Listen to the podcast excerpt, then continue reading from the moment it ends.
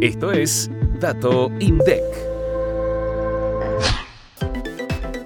En el segundo trimestre de 2023, la población económicamente activa, la PA, alcanzó una tasa de 47,6% sobre el total del universo que representa la encuesta permanente de hogares en 31 aglomerados urbanos, que es de 29,4 millones de personas. La tasa de empleo, que mide la proporción de personas ocupadas con relación a la población total, se ubicó en 44,6%. Casi el 75% de esas personas son asalariadas y dentro de ellas el 36,8% no cuenta con descuento jubilatorio. Por otro lado, la tasa de desocupación del segundo trimestre de 2023 alcanzó al 6,2% de las personas económicamente activas. Al observar las poblaciones específicas para la población de 14 años y más, la tasa fue más alta en mujeres que en varones, 6,9% versus 5,7%. Al analizar la información por región estadística, se observa que en Cuyo y Noroeste se registraron las mayores tasas de ocupados demandantes de empleo, con valores que llegaron al 21,8% y 20,4% sobre el total de la población económicamente activa de cada área.